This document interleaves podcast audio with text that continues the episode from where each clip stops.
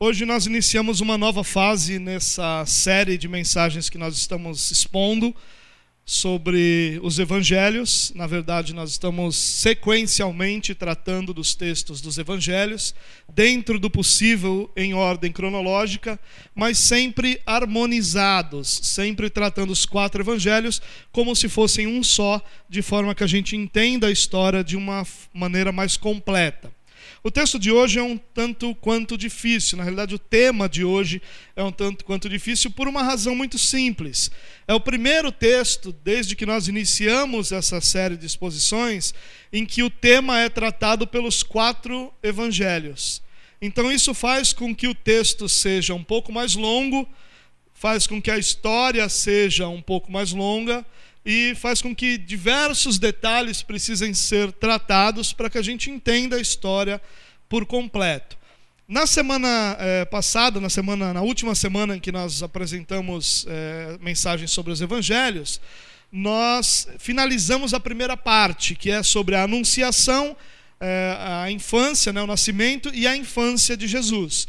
Hoje nós iniciamos uma segunda fase, que vai tratar é, do início do ministério de Jesus, aqueles primeiros dias, aqueles primeiros meses, aqueles primeiros momentos onde nós temos João Batista, nós temos o batismo de Jesus, nós temos Jesus escolhendo os seus primeiros discípulos. É, esses primeiros momentos do ministério de Jesus vão fazer parte dessa segunda fase de mensagens que nós vamos expor a partir de hoje. Bom. É, o tema de hoje é a vida de João Batista. Nós vamos tratar de João Batista, desse personagem tão importante é, na história da salvação. E quatro textos mostram é, a história de João Batista. São esses quatro textos que nós temos aí em tela. Mateus capítulo 3, os 12 primeiros versículos. Marcos capítulo 1 até o oitavo versículo. Lucas capítulo 3, os 20 primeiros versículos, e João capítulo 1, versículo 6 até o versículo 9, e depois uma segunda parte do versículo 15 ao 28. Eu sugiro muito que você possa, na sua casa, ler esses quatro textos, para que você possa perceber as nuances de cada texto e perceber o todo da história. O que, que nós vamos fazer hoje? É impossível para nós tratarmos todos esses textos de uma vez é, então nós vamos usar o texto mais completo, que é o texto de Lucas, capítulo 3. E aí, à medida que outros textos forem acrescentando alguma informação, a gente vai tratando desses outros textos ok? Eles são muito parecidos, com exceção de João, né, que tem um enfoque muito mais na pessoa de Jesus e não na pessoa de João Batista, mas tanto Marcos, quanto Mateus, quanto Lucas vão ter um enfoque muito eh, grande na pessoa de João Batista, no ministério de João Batista, naquilo que ele, eh, como testemunha do Senhor, viveu, exerceu, anunciou, pregou então nós vamos tratar de Lucas capítulo 3, ok? Se você não está acostumado com o que nós estamos fazendo, eu vou na tela apresentar os textos. À medida que eu vou apresentando os textos, nós vamos então comentando sobre esses textos e ao final eu quero fazer algumas aplicações, alguns usos das verdades ensinadas nesse texto para a nossa vida cotidiana. Então vamos lá. Lucas capítulo 3, a partir do primeiro versículo, nós temos o texto dizendo o seguinte: No 15 ano do reinado de Tibério César, quando Pôncio. Opa! Vamos de novo, vamos de novo. No 15 ano do reinado de Tibério César, quando Pôncio Pilatos era governador da Judéia, Herodes, tetrarca da Galiléia, seu irmão Filipe, tetrarca da Itureia e Traconites, e Lisânias, tetrarca de Abilene, Anás e Caifás exerciam o sumo sacerdócio. Foi nesse ano que veio a palavra do Senhor a João, filho de Zacarias, no deserto. Ele percorreu toda a região próxima ao Jordão, pregando um batismo de arrependimento para o perdão dos pecados. É assim que Lucas introduz a figura de João Batista. O que, que Lucas está tentando fazer aqui? Primeiro, nos dando uma data. Ele fala que o imperador era Tibério César, o imperador durante todo esse período de ministério de Jesus, que Pôncio Pilatos era governador da Judéia e apresenta aqui alguns dos eh, homens que eram tetrarcas da área de Israel. Herodes, aquele que era Herodes o Grande, né, que era o governador, o rei de Israel na época do nascimento de Jesus, quando ele morreu, ele dividiu o seu reino em quatro partes, ou em uma tetrarquia, em quatro áreas, e deu a cada um dos seus filhos uma dessas áreas. Se você prestar atenção no texto, você vai ver que Pôncio Pilatos era governador da Judéia, ele não era rei de uma tetrarquia. O que, que aconteceu? Herodes Arquelau, aquele que José teve medo quando volta do Egito, depois da morte de Herodes, e por isso ele vai para Nazaré, ele foi um governante tão ruim, tão mau administrador, que a região da Judéia pediu ao Império Romano que tirasse, que removesse esse homem do governo. E a partir dali, eh, Roma passou a estabelecer governadores. A época de Jesus e a época do início do ministério de João Batista, Pôncio Pilatos era esse camarada. Ele não foi o primeiro governador, alguns governadores vieram antes dele, mas Lucas está tentando nos dar uma data. E aqui, essa data está entre o ano 27 e 29 da nossa era. Então, entre 27, 28 ou 29, nós estamos situados aqui exatamente onde Lucas nos apresenta. Mas tem um detalhe muito interessante que Lucas nos apresenta é, aqui, que é o fato de que existiam dois sumos sacerdotes em Israel, Anás e Caifás. E isso aqui é uma acusação de Lucas contra a religião oficial de Israel. Por quê? Porque, segundo a lei do Senhor, a lei dada a Moisés e a lei é, vivida pelo povo durante todo o período do Antigo Testamento, estabelecia um sumo sacerdote, descendente de Arão. Mas aconteceu que, a partir do momento em que o Império Romano eh, se estabeleceu como o império que governava Israel, conquistou Israel, eles passaram a usar o cargo de sumo sacerdote como um cargo político. Ele era uma espécie de elo de ligação entre o, o Império Romano e o povo de Israel. E isso aconteceu. E Anás foi sumo sacerdote durante um período, e depois Roma colocou outros sumos sacerdotes. Nesse momento em que ele está estabelecendo essa data, nós temos Anás, que era respeitado e considerado pelo povo sumo sacerdote, e Caifás, que era o seu genro, até parece muito com os tempos de hoje, né, com a família sucedendo e tudo aquilo que acontece na religião oficial, né? Mas Caifás, que é o seu genro, então assume é, o sumo sacerdócio e nós temos dois sumos sacerdotes. O oficial, segundo Roma, era Caifás, mas o respeitado e considerado pelo povo era Anás. E vale a pena a gente até lembrar que quando Jesus é preso, ele é apresentado primeiramente a Anás e não a Caifás, porque Anás era aquele que o povo reconhecia como o sumo sacerdote. Bom, seguindo adiante, é nesse cenário que Deus levanta João. João, que é chamado João o Batista, né, ou João Batista. Batista não é um sobrenome, é um título que ele tem por batizar, por ser aquele que veio batizando, foi identificado como João Batista. João era um nome muito comum naquela época e a identificação de qual era o João acontecia como João Batista ou João filho de Zacarias. Lucas já contou a história desse nascimento. Zacarias era um sacerdote, Isabel, sua mãe, era da descendência de Arão.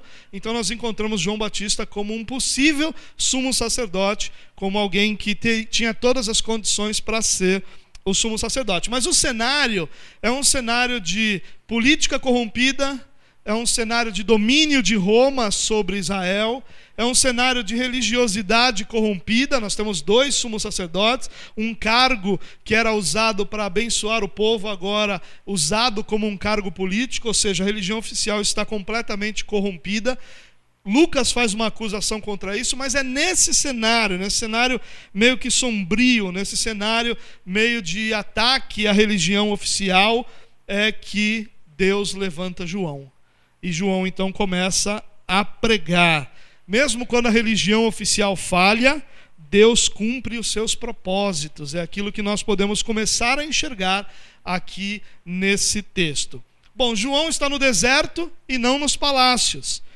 Ele está no deserto e não no templo de Jerusalém. João está afastado de tudo aquilo que era a religião oficial. Só dois detalhes aqui para a gente seguir adiante. João, capítulo 1, versículo 28, diz que tudo isso aconteceu em Betânia do outro lado do Jordão, onde João estava batizando. Aqui João está tentando, eh, João, o evangelista, está tentando nos situar ah, sobre a área em que João Batista exerceu seu ministério, e a gente está próximo ao Rio Jordão.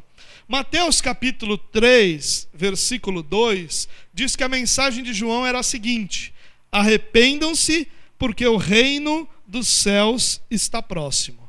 Essa era a mensagem de João. Lucas diz que ele apareceu pregando um batismo de arrependimento para o perdão dos pecados. Mateus explica isso melhor, dizendo que a mensagem dele era: arrependam-se, porque o reino dos céus está próximo.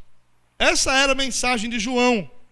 Eu queria que a gente tentasse entender um pouquinho isso. A primeira coisa é que não dá para a gente entender essa mensagem a não ser que seja dentro do contexto do Antigo Testamento. Não dá.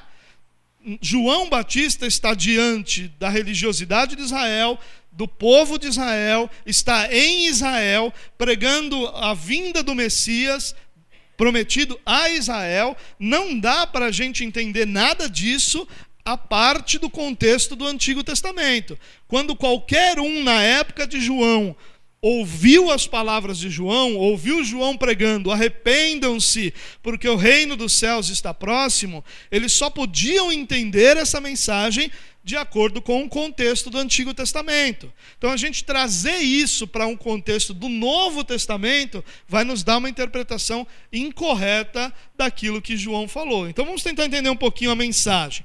João, quando ele diz arrependam-se, ele usa uma palavra que nós conhecemos como metanoia. Né? A palavra não é exatamente essa, essa é uma, uma maneira de, de a gente tê-la mais fácil de se falar, mas metanoia ela significa a ideia de mudar de direção.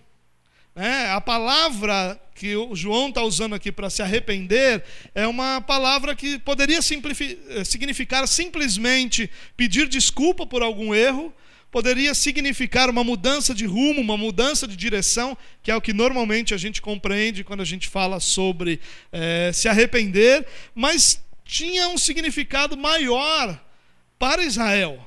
Quando João Batista vem pregando arrependam-se, o que ele está dizendo é: olha, Deus tem um pacto com vocês, e vocês têm um pacto com Deus e vocês abandonaram esse pacto que vocês prometeram ser fiéis a Ele, vocês abandonaram ao longo da caminhada de vocês. Então, arrepender-se não é só mudar de direção, mas é mudar de direção em direção a Deus. Isso é muito importante, porque não é só deixar de fazer o que eu estou fazendo e passar a fazer outra coisa. É deixar de fazer o que eu estou fazendo para passar a fazer a vontade de Deus.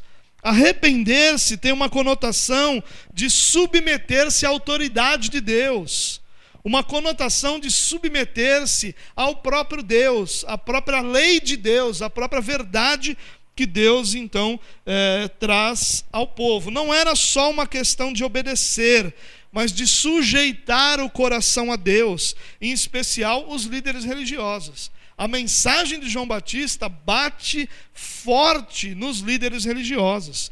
É uma mensagem principalmente para os religiosos de Israel. É, é, eu quero só fazer um parênteses aqui, irmãos. Eu constantemente uso a palavra religião de uma forma pejorativa. Né? E eu sei que às vezes as pessoas não gostam disso, porque há uma forma da palavra religião, é, o religare, né, o conectar-se novamente a Deus, que nós encontramos no Novo Testamento, que é uma forma muito positiva. Mas é difícil da gente usar uma outra expressão aqui. Então, quando eu uso religião, religiosidade, eu estou sempre usando de uma forma é, pejorativa, de uma forma negativa, porque é dessa maneira que nós encontramos a mensagem de João Batista, confrontando os líderes religiosos de Israel. A religião em si, ela não precisa ser ruim. Mas a religiosidade vai ser sempre ruim. Porque o fruto da religião verdadeira não é religiosidade, é piedade. É outra realidade, é outro aspecto, é outra é, vida. A religiosidade ela sempre vai ter uma conotação negativa e por isso a gente acaba usando aqui. Bom, o que, que João está fazendo? João está batizando. E o que, que esse batismo significa? Lucas vai dizer que ele pregava um batismo de arrependimento. Então a ideia do batismo é que as pessoas que estivessem arrependidas com a religiosidade que elas estavam vivendo, elas passassem pelo batismo como uma forma de demonstração dessa religiosidade, aliás, desse arrependimento contrário à religiosidade. Então, João pregava o arrependimento, dizia: olha, vocês precisam mudar de rumo, essa vida que vocês estão vivendo não é de acordo com a vontade de Deus o que vocês estão fazendo não está de acordo com a vontade de Deus. Vocês precisam se voltar a Deus, não é só deixar de fazer isso, mas é voltar o seu coração a Deus, submeter sua vida a Deus, para que a partir dessa submissão vocês estejam diante do Senhor, vivendo aquilo que é a vontade de Deus. É isso que João está pregando. E quando João prega isso, ele diz: se é isso que você crê, se é isso que está no seu coração, se você se arrepende do que você está vivendo até agora e quer demonstrar isso, venha ser batizado. É o que João está dizendo aqui. Seja batizado como uma forma de demonstração daquilo que você crê, daquilo que é o seu arrependimento. Só um detalhe que eu quero deixar claro aqui, mais para frente, quando a gente for tratar daquilo que Jesus ensina como o batismo, nós vamos perceber que o batismo de João não é o batismo cristão. Ele tem outro foco. Ainda hoje a gente vai falar um pouquinho sobre isso, mas lá na frente, quando a gente falar do batismo cristão, nós vamos perceber que há uma grande diferença, porque o batismo de João era um batismo para arrependimento. Né? E o nosso batismo, ele é um batismo de aliança, é uma outra conotação que nós vamos ter é, dentro desse batismo, mas isso vai ficar lá para frente, só para não confundir a sua cabeça aí. E aí então João vai dizer: arrependam-se. E por que, que o povo devia se arrepender? E a resposta de João é: porque o reino dos céus está próximo. E João então diz essa mensagem: o reino dos céus está próximo. E o que isso significa? Primeiro, Mateus não se preocupa em explicar o que reino dos céus quer dizer. Isso deixa claro que os leitores de Mateus já sabiam que reino significava. Então deixa claro para nós que o que reino significava no Antigo Testamento é o que vai significar para nós, precisa significar para nós nesse texto também. É, os, o público de Mateus eram judeus, os judeus sabiam que era reino dos céus, o que era reino de Deus, judeus convertidos ou não ao cristianismo, mas basicamente judeus eram o público-alvo, então eles tinham familiaridade com a expressão. O que, que reino significava no Antigo Testamento? Reino significava, entre outras coisas, a expectativa de que Deus iria intervir na história da humanidade e trazer justiça e salvação para o seu povo. O povo judeu que esperava o reino, esperava o Messias que viria destruir Roma, que viria destronar o imperador, que viria acabar com o domínio romano sobre os judeus. Ele viria para mudar todas as coisas, para estabelecer uma nova era de justiça, de paz, de salvação para o seu povo. É isso que eles estavam esperando. O termo mais comum para é, esse momento, esse reino, era dia do Senhor.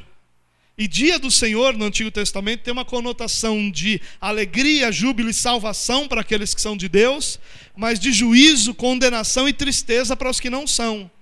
Reino de Deus não fala só sobre aqueles que pertencem a esse reino. Reino de Deus também fala sobre os que são excluídos desse reino. A mensagem de João Batista não era o reino de Deus está chegando e você faz parte dele. A mensagem era: o reino de Deus está próximo, e se você não se arrepender, você vai estar fora dele. E se você estiver fora dele, a expectativa que você deve ter é de juízo, de tristeza e de dor. Agora, a expectativa daqueles que pertencem ao reino de Deus, porque vivem em arrependimento, é uma expectativa de justiça e de salvação. É uma mensagem muito mais completa do que só uma mensagem de seja salvo. Um detalhe aqui para a gente seguir adiante agora. Mateus vai usar a expressão reino dos céus. E nós vamos ver nos outros evangelistas, e até em algum momento o próprio Mateus usando o reino de Deus. E muitas pessoas acabam dizendo qual é a diferença entre eles, perguntando, questionando. Não há diferença entre eles. É a mesma, é, a mesma expressão, elas são expressões é, sinônimas. Reino dos céus, reino de Deus. Por que, que Mateus usa reino dos céus? Nós não temos uma explicação, mas é muito possível que o problema que os judeus tinham de usar a palavra Yahvé ou Javé, a própria palavra Deus, faz com que Mateus então use céus. Significa a mesma coisa, mas com uma expressão menos pesada para os judeus que eram público-alvo da sua mensagem. Vamos seguir adiante, versículo 4 diz o seguinte: Como está escrito no livro das palavras de Isaías, o profeta, Voz do que clama no deserto, preparem o caminho para o Senhor, façam veredas retas para ele. Todo vale será aterrado e todas as montanhas e colinas niveladas. As estradas tortuosas serão endireitadas e os caminhos acidentados aplanados. E toda a humanidade verá a salvação do Senhor. Essa expressão, quando ele diz as estradas tortuosas serão endireitadas, os caminhos acidentados, todo vale será aterrado, as montanhas e colinas niveladas, essa era uma expressão usada para os reis. Então, quando o imperador ou um rei ia a alguma localidade, isso era o que acontecia. É mais ou menos hoje o que nós vemos na política, quando o governador ou o presidente vai visitar uma cidade. Você já viu quando aconteceu, por exemplo, aqui na nossa cidade? O governador vem ou o presidente vem e aí dão aquele tapa né, nas ruas onde ele vai passar, tampam um buraco, arrumam luz, trocam o, o, os comandos dos, dos semáforos. Eles fazem toda uma, uma perfumaria para que quando ele venha, ele veja tudo correto, tudo perfeitinho. Era essa mesma ideia, exceto de que isso era feito mesmo. Quando vinha o imperador para alguma localidade, tudo era muito bem cuidado, muito bem tratado para que ele tivesse o melhor caminho para percorrer. O que, que João está dizendo com isso? Que aquele que vem, ele vem para preparar o caminho, para que quando o Rei da Glória vier, o Rei da Glória tenha um caminho aplanado. É claro que João está espiritualizando aqui.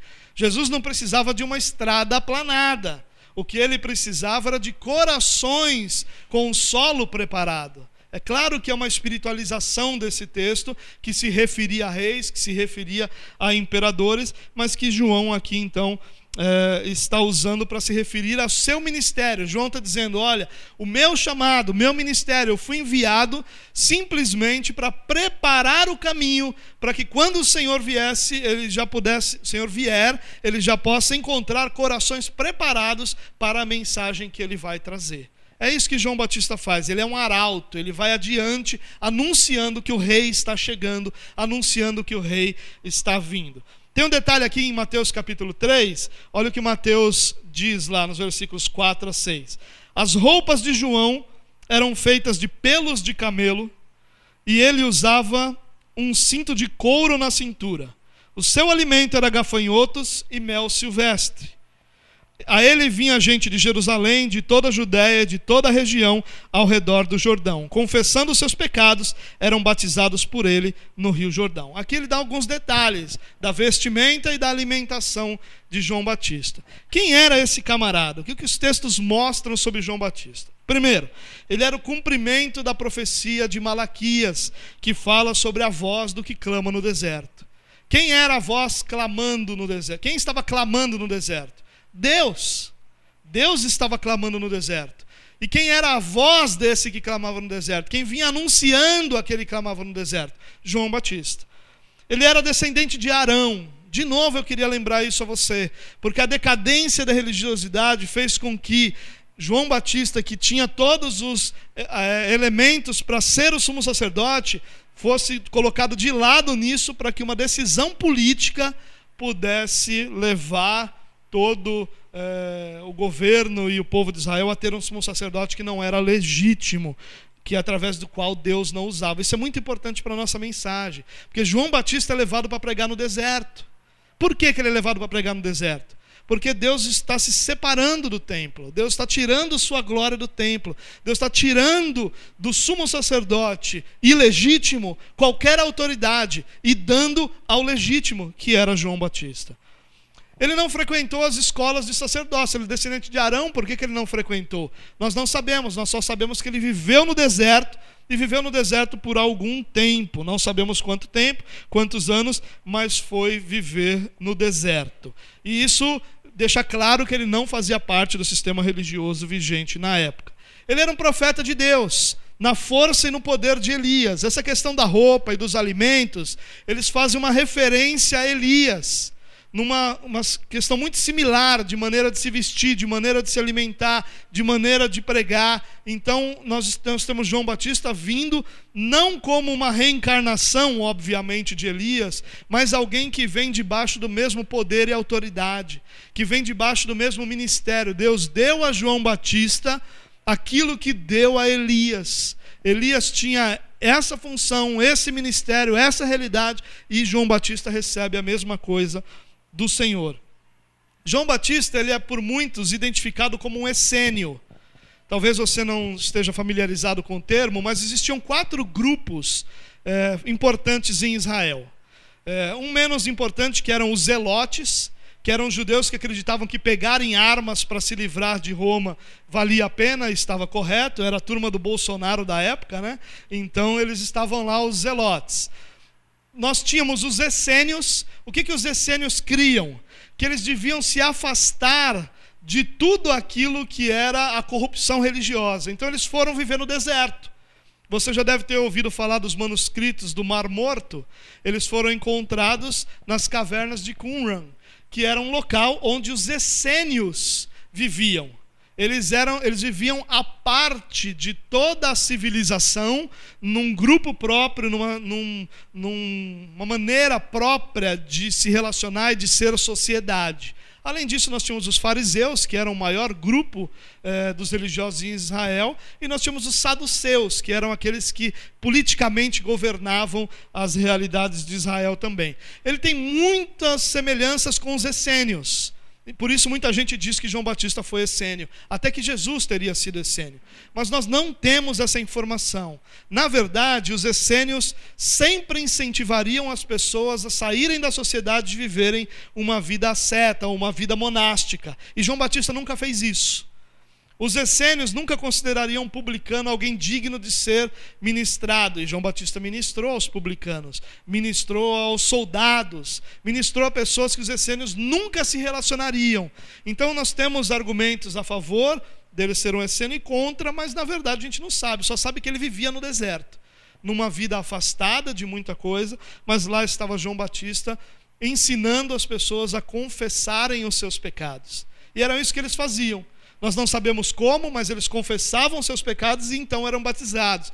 João Batista exigia que as pessoas confessassem seus pecados, demonstrassem arrependimento, para então passar por seu batismo. É uma realidade muito comum hoje nas igrejas pensar dessa mesma forma, de que há essa necessidade de demonstrar arrependimento, de declarar o arrependimento, de confessar os seus pecados publicamente, para só então ser serem batizados. Lá no batismo a gente vai tratar disso, mas era assim que João Batista está tratando aqui.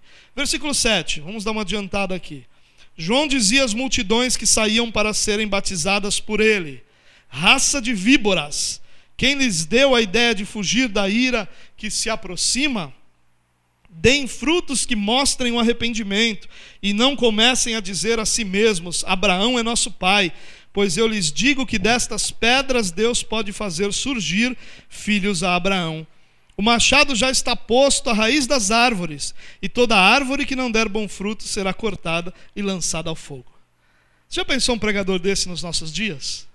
Que subisse no púlpito e olhasse para a igreja e dissesse: raça de víboras! No outro dia ele estaria provavelmente sozinho no culto, né? sem nenhuma pessoa é, participando daquele culto. Era uma mensagem forte uma mensagem dura.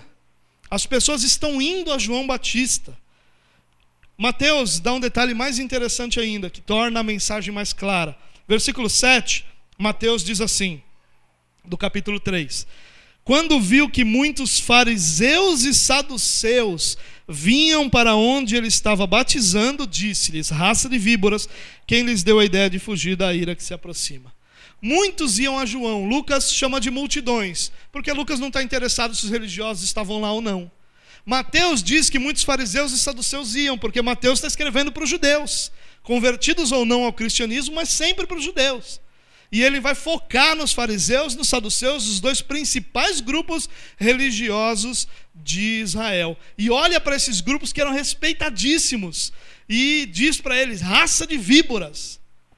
Nós não sabemos se eles estavam lá para batizar, ou se para serem batizados, né? ou para ver o que estava acontecendo. Mas de qualquer forma, João pergunta para eles: quem ensinou vocês a fugir da ira futura? Você acha que é vindo aqui? Você acha que é passando por um batismo? Provavelmente eles estavam sendo batizados. Não porque se arrependiam, mas numa demonstração de piedade exterior. Os fariseus eram craques nisso, de demonstrar para todo mundo que eles eram humildes, mas um coração soberbo. Eles eram especialistas nisso. E o João então olha para eles e diz: Vocês são raça de víboras. Olha só. Esse cara é meu herói. Essa é a mensagem que só ele, no poder de Elias, no poder do Senhor, semelhante a Elias, é que poderia dizer uma coisa como essa. E aí então ele diz: vocês têm que demonstrar arrependimento. Vocês têm que dar frutos que provam os arrependimentos. O que João Batista está dizendo é aquilo que Jesus vai desenvolver depois. Jesus diz o quê? Que o que importa é aquilo que vem do coração. O exterior pode ser falsificado, mas o que importa é o que vem do coração.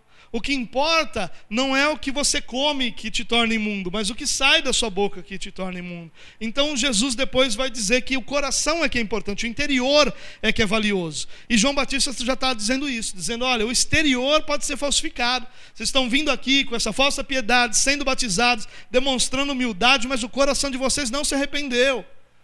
Portanto, se vocês se arrependeram mesmo, mostrem isso. Demonstrem que vocês se arrependeram. E aí então ele cita Abraão, e parece um negócio do nada, né? Ele disse: mostrem frutos e não fiquem dizendo que vocês são filhos de Abraão. O que tem a ver uma coisa com a outra? Né? É a primeira coisa que a gente pensa. Mas, Abra... Mas João Batista está usando um recurso muito fabuloso aqui.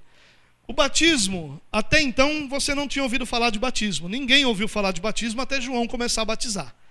Mas existia batismo em Israel. Quem era batizado em Israel? Os prosélitos. Quem eram os prosélitos? Os gentios, ou seja, aqueles que não eram judeus de nascimento, que se convertiam ao judaísmo, eles passavam pelo batismo. Eles eram batizados. Então, quem tinha que ser batizado? Quem não era filho de Abraão. E aí João Batista está dizendo o quê? Não adianta você ficar dizendo que é filho de Abraão, por isso você não precisa ser batizado.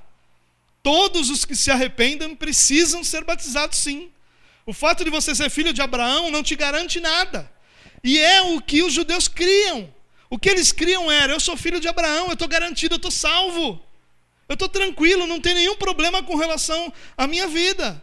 E é o que muita gente pensa, irmãos. Eu estou na igreja, então está tudo tranquilo.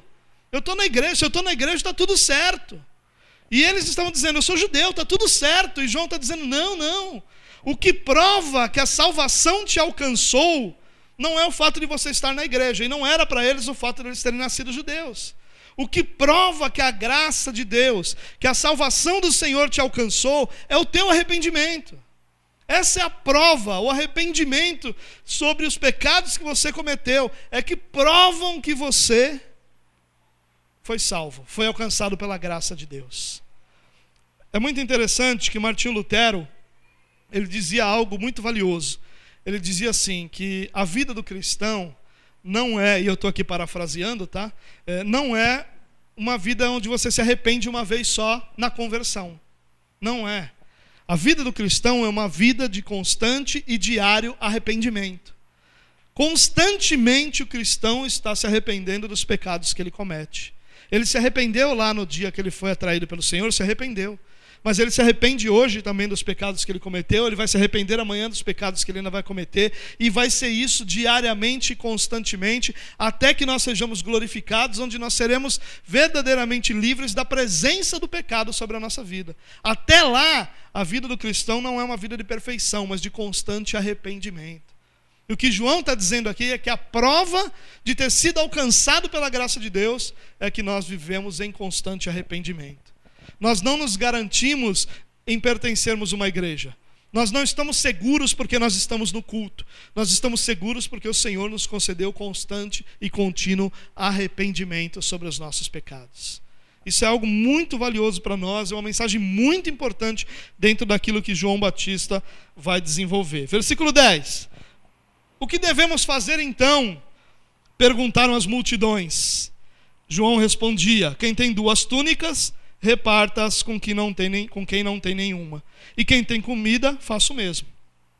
Alguns publicanos, publicanos eram judeus contratados pelos romanos para cobrar impostos dos judeus e eles ganhavam uma comissão sobre os impostos arrecadados. Eles eram odiados pelos judeus, porque eles cobravam impostos dos seus irmãos para que esse dinheiro fosse dado aos romanos e eles mesmos enriqueciam com a porcentagem que eles recebiam. Alguns publicanos também vieram para serem batizados. Eles perguntaram: Mestre, o que devemos fazer? Ele respondeu: Não cobrem nada além do que foi estipulado. Então alguns soldados lhe perguntaram: E nós, o que devemos fazer?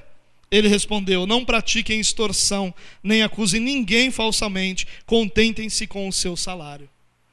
É interessante aqui que João, quando ele exige frutos do arrependimento, então ele é questionado sobre que, o que as pessoas deveriam fazer. E a resposta de João é muito simples. Jesus lá na frente ele vai simplificar ela. Jesus vai dizer assim: ame o seu próximo como a si mesmo.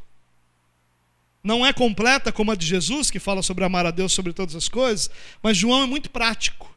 Ele diz: olha, se você se arrependeu mesmo, a sua conduta para com as outras pessoas é a mesma conduta que você gostaria que tivessem com você. Você não vai iludir as pessoas porque você não gostaria de ser iludido.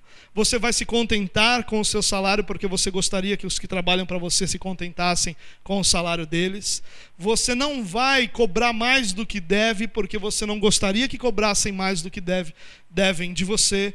Você vai faz... não vai dar falso testemunho porque você não gostaria de estar envolvido numa mentira, numa história falsa. João está sendo muito prático aqui. É claro que aqui nós temos uma história reduzida que Jesus depois vai aprofundar, vai desenvolver. Ele está só apresentando aquele que vem com a mensagem completa. A dele é superficial, mas a mensagem de João Batista é: ame seu próximo como você ama a você mesmo. Versículo 15 diz assim: o povo estava em grande expectativa, questionando em seus corações se acaso João não seria o Cristo. João respondeu a todos: Eu os batizo com água, mas virá aquele mais poderoso do que eu, tanto que não sou digno nem de curvar-me e desamarrar as correias das suas sandálias. Ele os batizará com o Espírito Santo e com fogo. Ele traz a pá em sua mão, a fim de limpar a sua eira e juntar o trigo em seu celeiro, mas queimará a palha com fogo que nunca se apaga. E com muitas outras palavras, João exortava o povo e lhe pregava as boas novas. Bom, todos começam a questionar se João era o Cristo. E ele deixa claro que não, que ele não é o Cristo, porque Cristo é alguém infinitamente superior a ele. Ele é só o arauto, é aquele que vem tocando a corneta diante do rei que está chegando. Ele vem só anunciando. Ele não é. E ele usa uma expressão interessante que ele diz: oh, aquele que vem, eu não sou digno de desamarrar as suas sandálias. E entre os judeus se dizia que alguém que quer servir alguém pode fazer tudo por essa pessoa, mas nunca chegar ao limite de desamarrar suas sandálias, porque isso é um nível mais baixo da servidão. E João está dizendo: olha, o nível mais baixo da servidão eu não sou digno de fazer com Jesus, porque ele é infinitamente superior a mim. João Batista tem uma compreensão tão clara de que o que Jesus vinha fazer era salvar a humanidade, que ele não consegue comparar o seu ministério em grandeza com aquilo que Jesus faria. Ele diz: Eu só estou anunciando, eu só estou tocando a trombeta aqui. Quando ele vier, é ele que vai fazer as coisas. Não, sem ele, não tem razão de eu estar aqui. E eu só estou aqui para anunciá-lo. Isso é interessantíssimo. A mensagem de João Batista é: Cristo está vindo. E o que ele vai dizer é superior, e o que ele vai fazer é superior, e a sua obra é superior. Eu sou apenas alguém que está anunciando a sua chegada. O batismo de João é diferente do batismo de Jesus. João batizava como sinal do retorno à aliança com Israel. Mas Jesus batiza com o Espírito Santo e com fogo. Você já ouviu gente orando, pedindo o batismo? Batize com fogo, Senhor. Batize fulano com fogo, Senhor. Então, se você. Eu entendo essa oração, né? Mas se você ora assim, irmão, saiba que você está pedindo algo que você não deveria pedir. O que João Batista está dizendo aqui é o seguinte: Jesus vai batizar com o Espírito Santo. Ou seja, ele vai conceder Deus como habitação, o próprio Deus, o Espírito Santo é Deus, o próprio Deus como habitação, como cuidado, como direção para todos aqueles que são filhos. Mas ele vai conceder àqueles que não são filhos fogo. E a representação do fogo aqui é a representação de juízo. Ele diz que Deus vai separar o trigo da palha.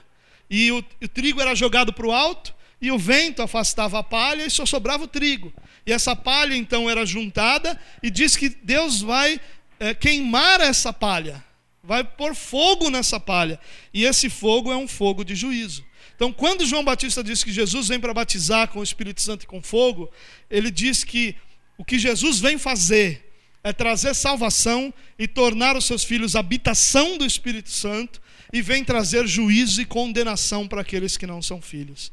A mensagem do Evangelho não é essa mensagem florzinha que a gente tem por aí. A mensagem do Evangelho é a mensagem: se você se arrepender, Deus terá misericórdia de você.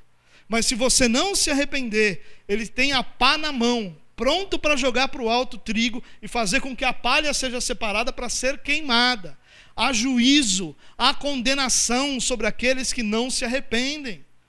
Esse evangelho que nós costumeiramente ouvimos falar do Jesus te ama, esse não é o evangelho anunciado por João Batista, não é o evangelho anunciado por Jesus Cristo. O evangelho, o evangelho anunciado por eles e depois pelos apóstolos é: se arrependa, o reino de Deus chegou. O reino de Deus é chegado, o reino de Deus está às portas, o reino de Deus está em vós se arrependa, porque onde não há arrependimento, há juízo e condenação.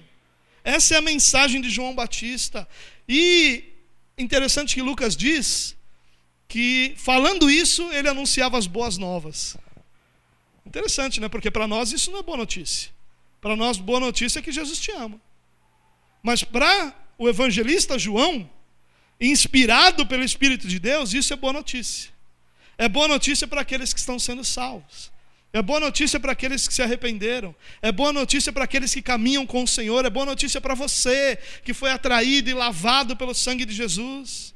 É boa notícia porque sobre você há o Espírito Santo. É boa notícia porque sobre a sua vida há o cuidado de Deus. Mas é má notícia sobre os impenitentes. É má notícia para aqueles que não se arrependem porque é anúncio de juízo. Ele vem para trazer salvação aos seus, mas também vem para trazer juízo. Não dá para separar a mensagem do Evangelho trazendo juízo e salvação separadamente. As duas são a mesma mensagem: a salvação para aqueles que creem e a condenação para os que não creem. Para a gente terminar aqui, versículo 19. Todavia, quando João repreendeu Herodes, o tetrarca, e aí, já falando do Herodes, que cuidava da área da Galileia, da região norte de Israel, que foi vivo durante todo eh, o ministério de Jesus. E ele e o texto diz aqui: quando repreendeu Herodes, o tetrarca, por causa de Herodias, mulher do próprio irmão de Herodes, e por todas as outras coisas más que ele tinha feito, Herodes acrescentou a todas elas a de colocar João na prisão. Claro que Lucas aqui dá uma estendida no assunto, coisas acontecem no caminho, como por exemplo o batismo de Jesus, que vai ser explicado depois, mas o que João está dizendo aqui é que João Batista pregava o arrependimento a todos que estavam diante dele. E Herodes, então, um dos governadores mais poderosos da, da, do momento, da época, governava a região norte de Israel. O que, que ele faz? Ele vai a Roma e lá o seu irmão era casado com uma mulher chamada Herodias. E ele então é, convence essa mulher a separar-se do seu irmão ia voltar para Galiléia com ele, ele se separa da sua própria esposa e os dois passam a viver juntos. E João Batista começa a anunciar que aquilo estava errado, que aquilo era adultério e que ele deveria se arrepender daquilo. E com tantas outras coisas que ele faz juntas, o que nós temos? Nós temos João sendo preso, João sendo colocado na prisão, depois decapitado. A gente vai chegar lá. Hoje a gente fica por aqui. Algumas aplicações. Eu queria que a gente colocasse isso em prática. Até agora eu só expliquei o texto, mas eu queria que a gente levasse para casa algumas práticas que a gente pode tirar, algumas lições que a gente pode tirar desse texto. Primeira aplicação. A mensagem central do evangelho é o arrependimento. O evangelho não está sendo pregado quando o arrependimento não está sendo pregado. Enquanto a gente não colocar isso no nosso coração, nós não vamos pregar o Evangelho corretamente.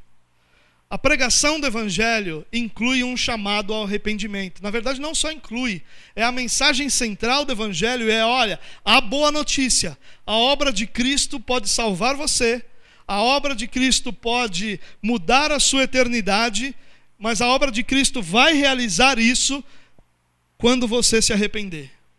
O arrependimento é elemento principal, central do Evangelho. É claro que toda a questão de como o homem se arrepende, de Deus conduzir o homem arrependimento, é um assunto que a gente vai entrar em outro momento. Mas o ponto central aqui é: não há pregação do Evangelho quando não há um chamado ao arrependimento. E não há conversão verdadeira quando não há arrependimento dos seus pecados. E o que nós mais encontramos quando nós conhecemos, conversamos com essa geração gospel que nós temos em nossos dias, são pessoas que nem ao menos sabem o que é arrependimento. Pessoas que declaram com os pulmões cheios, eu não me arrependo de absolutamente nada do que eu fiz, do que eu fiz. Pessoas que em momento algum foram confrontados com os seus pecados, com a podridão da sua natureza, com a imperfeição da sua alma, que em momento algum foram confrontados com aquilo que faziam e que ofendiam a Deus. Não há conversão onde não há arrependimento. E não há pregação do Evangelho quando não há chamado ao arrependimento. O Evangelho é um chamado para que todos os homens de todos os lugares se arrependam e se voltem ao Senhor. Esse é o Evangelho, irmãos. O Evangelho não é um chamado para consertar teu casamento. O Evangelho não é um chamado para consertar tua vida financeira. O Evangelho não é um chamado para que você seja bem sucedido. Todas essas coisas podem ou não acontecer enquanto você caminha no Evangelho, mas o Evangelho é um chamado ao arrependimento, para que nós nos humilhemos diante daquele que é santo, santo, santo, e que nós clamemos por misericórdia e graça, para que nós não sejamos condenados, porque é isso que nós merecemos diante das ofensas que nós fazemos ao nosso Senhor. O Evangelho é um chamado ao arrependimento. Não é essa mensagem dessa religiosidade popular, de que Deus vai te dar, de que Deus vai fazer, de que se você agora vai ter mais e você vai ter outro. E essa mensagem é uma mensagem de insatisfação. Você mora numa casa, mas você quer outra. E quando você morar na outra, você vai querer outra. E você tem um carro, mas você quer outro. E quando tiver outro, você vai querer outro. E não há necessariamente nada de errado em você crescer nessas áreas, absolutamente. Mas há muita coisa errada quando a nossa vida é uma eterna insatisfação. Quando nós nunca somos gratos, quando nós nunca estamos felizes, contentes com o que Deus já fez, estamos sempre murmurando em busca daquilo que nós não temos, nossos olhos estão sempre no que nós não temos. Disso nós precisamos nos arrepender, porque essa mensagem é uma ofensa à santidade do nosso Deus. O Evangelho é um chamado ao arrependimento. O Evangelho é, uma, é um chamado a se colocar e se prostrar diante de Deus em busca de misericórdia. Segunda aplicação: Deus não respeita religiosidade apóstata. Escute o que eu vou dizer a você, irmãos. A nossa geração é a geração da cobertura espiritual não é? Você está debaixo de qual guarda-chuva? Um dia desses, um irmão bateu o carro, virou para mim e falou: Pastor, seu guarda-chuva deve estar furado, porque as coisas ruins estão acontecendo na minha vida. É claro que ele estava brincando, mas era uma brincadeira porque esse é o pensamento primário de todo mundo. E eu quero dizer uma coisa para você, irmão. Sim, Sim, Deus respeita a autoridade. Sim, Deus cobra de nós que nós estejamos debaixo de autoridade, mas não de autoridades humanas. A nossa autoridade é a palavra de Deus, não são pessoas. Pessoas não são autoridades sobre nossa vida de forma alguma. Pessoas são servos de Deus, que caminham ao nosso lado, servindo a Deus e sendo abençoados e abençoando pessoas na sua caminhada. Deus não tem compromisso algum com pessoas que não se submetem à verdade do Evangelho. Deus não respeita religioso que não respeita a verdade de Deus. Às vezes nós temos uma ideia tão tola, irmãos, que pessoas completamente apóstatas, afastadas da verdade de Deus, longe da verdade do Evangelho, têm alguma bênção de Deus sobre eles porque há um título. Você está enganado se você pensa isso. Toda autoridade deriva das Escrituras. Quem não se submete às Escrituras nunca terá submissão de ao Filho de Deus algum, porque o próprio Deus não vai respeitar a autoridade de alguém que não respeita a autoridade das Escrituras. Nós estamos debaixo da autoridade das Escrituras e não de autoridade de pessoas. Pastor nenhum, pastor algum tem direito de dizer para você o que você deve ou não fazer. O que ele tem direito de fazer é com as escrituras confrontar suas práticas, mas não aquilo que ele acha, não aquilo que ele pensa, não por causa de quem ele é, mas por causa do que as escrituras dizem. E nós vivemos essa tolice do mentoreamento espiritual, agora a moda é coaching cristão. Para com isso, irmão. Para com isso, nossa cobertura, nosso guarda-chuva é a palavra de Deus. O nosso escudo não são pessoas, é a fé que o Senhor concedeu a cada um de nós. Aquilo que guarda a nossa mente é a palavra de Deus, não são pessoas. Pessoas caminham conosco, servem ao nosso lado, nos abençoam, somos abençoados por essas pessoas, mas toda autoridade só é autoridade quando deriva da autoridade suprema que é a palavra de Deus. Quem não é submisso às Escrituras não deve receber submissão de cristão algum. Algum. Você nunca deve ser submisso a alguém que não é submisso às Escrituras. Você não deve respeito algum a alguém que não respeita a palavra de Deus revelada. Algum. Deus não está respeitando os religiosos de Israel. Olha o que Deus está fazendo aqui, meu irmão. Deus está pegando João Batista, que devia ser sumo sacerdote, e está levando ele para o deserto. E está dizendo para os religiosos judeus: essa é a mensagem de Deus. Fiquem com o templo. Tudo isso para não vale nada, não serve para nada. Eu vou levar o meu sacerdote para o deserto e ele vai anunciar a salvação que vem de Cristo Jesus. E aí ele tira João Batista do templo. E João Batista não tinha as vestes sacerdotais. As suas vestes eram de pelos de camelo e um cinto prendendo isso. Não eram aquelas vestes belas que os sacerdotes tinham, coloridas e ornamentadas. Os sacerdotes comiam os pães da proposição e comiam parte da carne que era oferecida em sacrifício. João Batista não tem nada disso, ele vai para o deserto comer gafanhoto e mel silvestre. Eles tinham o templo, Herodes reformou o templo, levou 16 anos reformando transformou o templo numa coisa magnífica, bela. Todo mundo que chegava diante do templo se encantava com aquilo ali.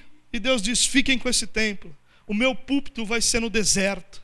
E talvez o que João tivesse, talvez o mais próximo que ele tivesse de um púlpito fosse uma pedra, onde ele pudesse subir e proclamar a verdade de Deus. Deus não respeita religiosidade apóstata. Deus não se submete a religiosos que não são submissos à verdade de Deus. O que mede toda a autoridade nessa terra são as Escrituras.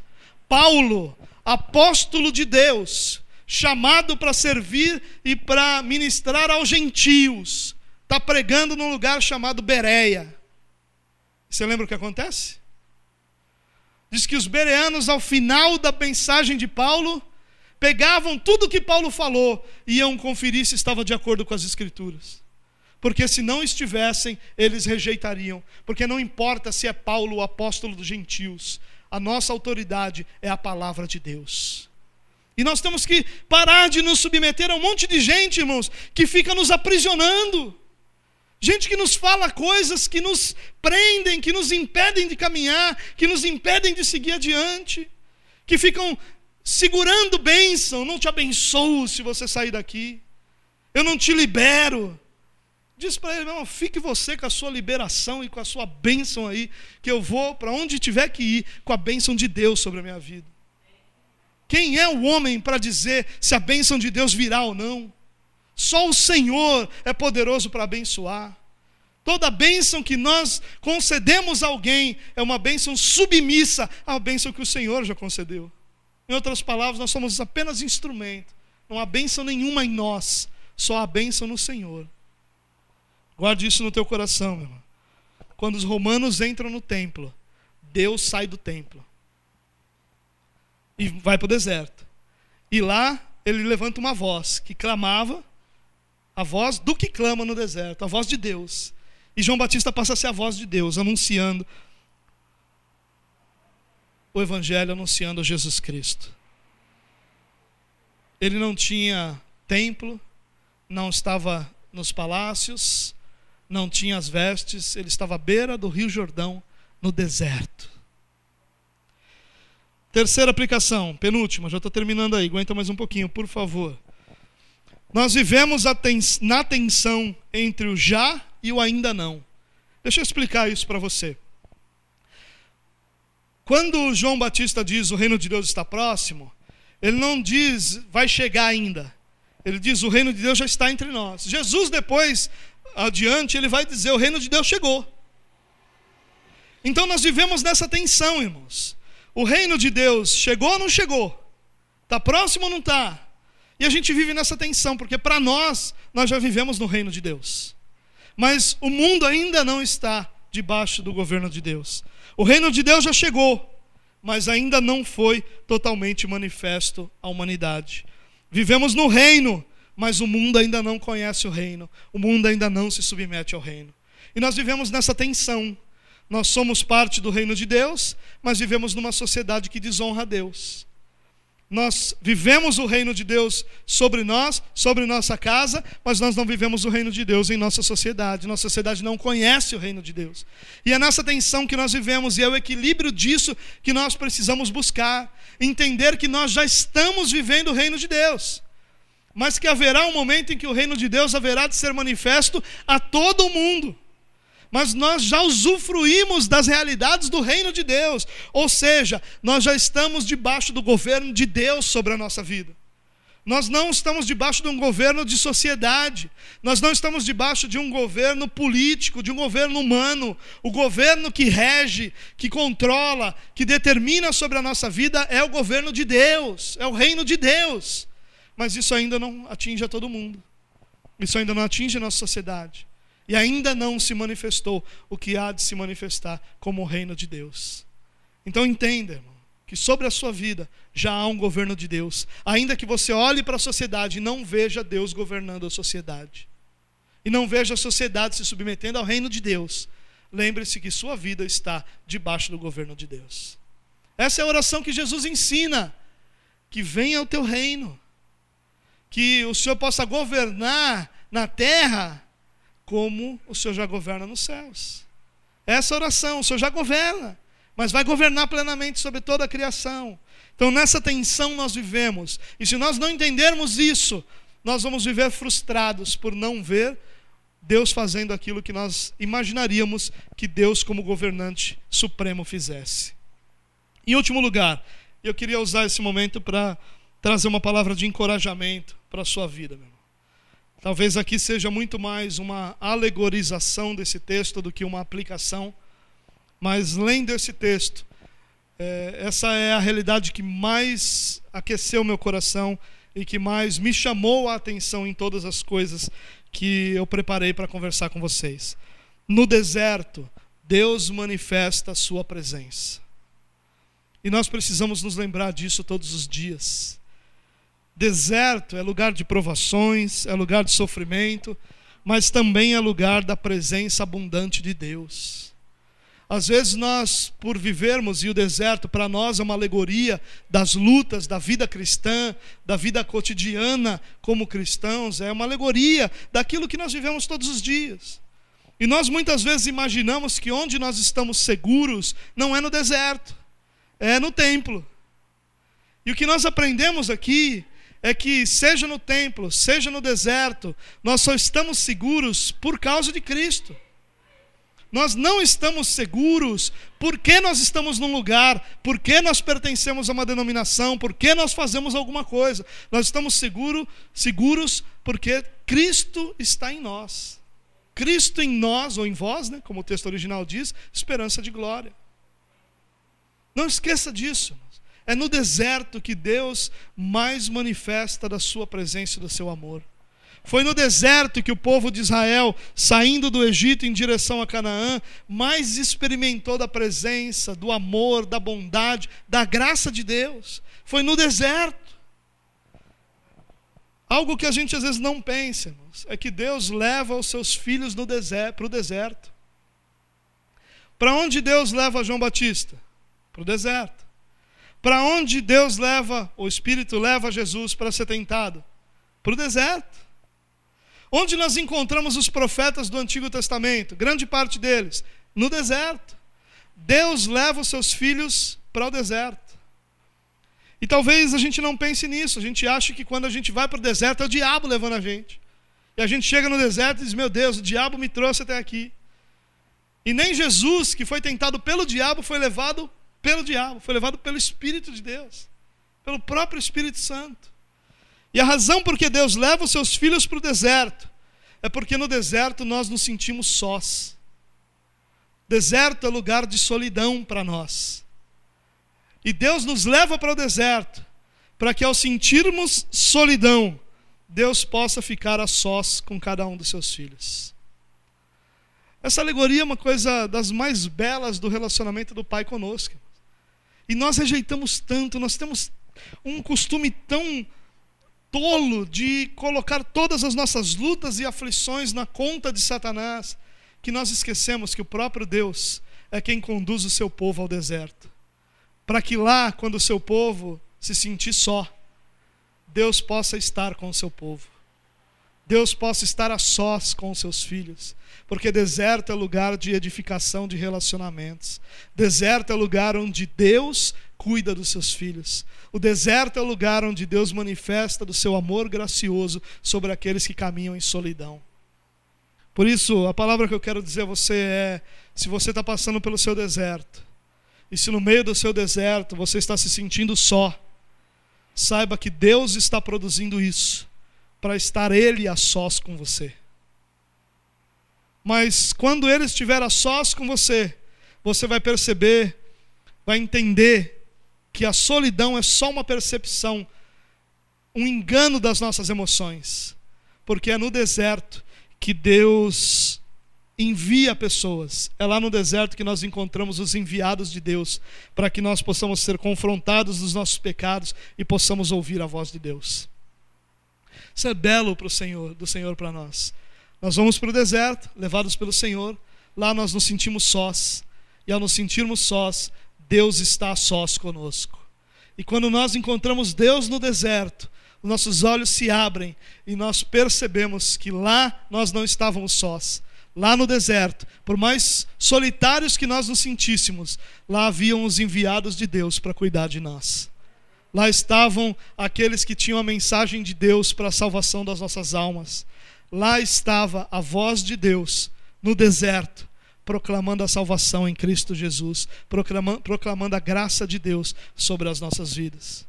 Por isso, irmão, se você está passando pelo seu deserto, se você está no meio de uma grande luta, isso não é incomum para nós, nem no nosso país, nem no lugar onde nós moramos, nem entre o nosso povo. Isso não é incomum. E se você está passando por isso, olhe para isso como um agir de Deus, para que Ele edifique tanto o seu relacionamento com Ele, quanto para que os seus olhos possam se abrir e você possa perceber que Deus tem enviados para cuidar de você. Você não está sozinho, você está sendo cuidado. Deus colocou no mesmo deserto que você está pessoas para que você possa ouvir a voz de Deus através deles. E fazendo isso, Deus possa ser glorificado sobre a sua vida.